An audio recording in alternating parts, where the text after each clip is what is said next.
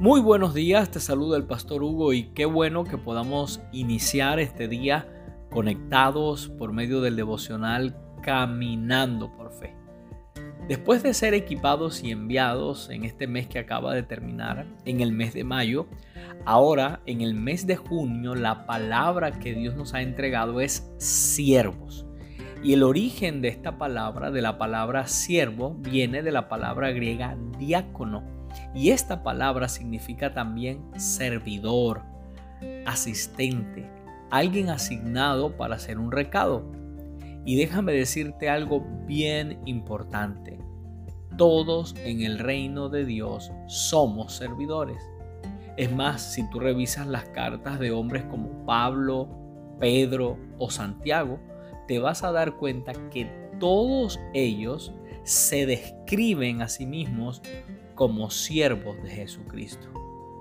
Ahora, si eso no te sorprende, entonces escucha lo que el mismo Jesús dijo en Marcos 10:45 cuando expresó, porque ni aún el Hijo del Hombre vino para que le sirvan, sino para servir y dar su vida en rescate de muchos.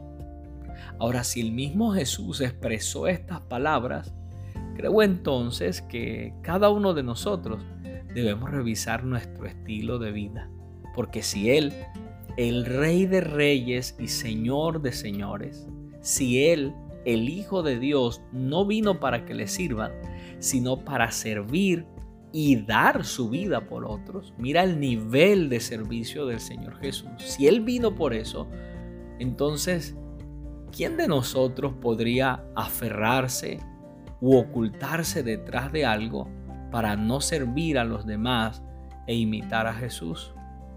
Escucha también lo que dice Marcos capítulo 10, versículos 42 al 44, cuando Jesús llama a sus discípulos y les dice, como ustedes saben, los que se consideran jefes de las naciones oprimen a los súbditos y los altos oficiales abusan de su autoridad.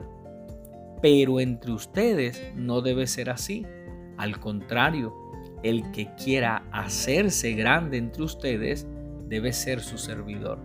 El que quiera ser el primero debe ser esclavo de todos. Ahora lo que Jesús está haciendo aquí es mostrándole a sus discípulos y a cada uno de nosotros también un modelo diferente, un diseño diferente al modelo del mundo donde las personas generalmente cuando están en altos cargos o posiciones de autoridad oprimen, abusan y se llenan de orgullo y altivez. Pero Jesús dice aquí que en el reino de Dios funciona de manera diferente. Él dice que en el reino de los cielos el grande no es el que más le sirven, sino el que más sirve. Él dice aquí que el primero no es el que manda, sino el que sirve a los demás. Escucha lo siguiente. En el reino de Dios, la posición se mide por el nivel de servicio. Ahora, termino con lo siguiente. Termino con esta pregunta. ¿Por qué servimos? ¿Por qué nosotros eh, dedicamos nuestra vida para servirle a Dios, sirviéndole a los demás? Escucha atentamente lo que dice 2 de Corintios, capítulo 5, versículo 14 cuando Pablo dice lo siguiente, él dice aquí, el amor de Cristo nos constriñe.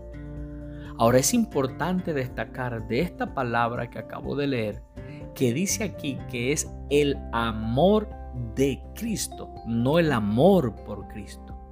Es decir, lo que nos motiva, lo que mueve nuestras vidas y nos lleva a colocarnos en una posición de servicio es el amor de Cristo en nosotros. Ese amor que fue derramado en nuestros corazones, ese amor que una vez que lo experimentamos, gobierna nuestras vidas, controla lo que hacemos, nos domina o como lo dice Pablo, nos constriñe. Por eso termino este tiempo animándote para que sigas caminando por fe y orando también para que Dios coloque en cada uno de nosotros un corazón de siervo, y que este mes o en cada, cada día de este mes, Dios por medio de su Espíritu nos lleve a cada uno de nosotros a servir a los demás, así como Cristo nos ha servido a nosotros a tal nivel que fue capaz de entregar su vida para salvarnos y rescatarnos. Por eso también te recuerdo lo importante que es mantenerse conectado y conectada con Dios, porque no se te olvide que conectados con Dios, la vida es mejor. Bendiciones.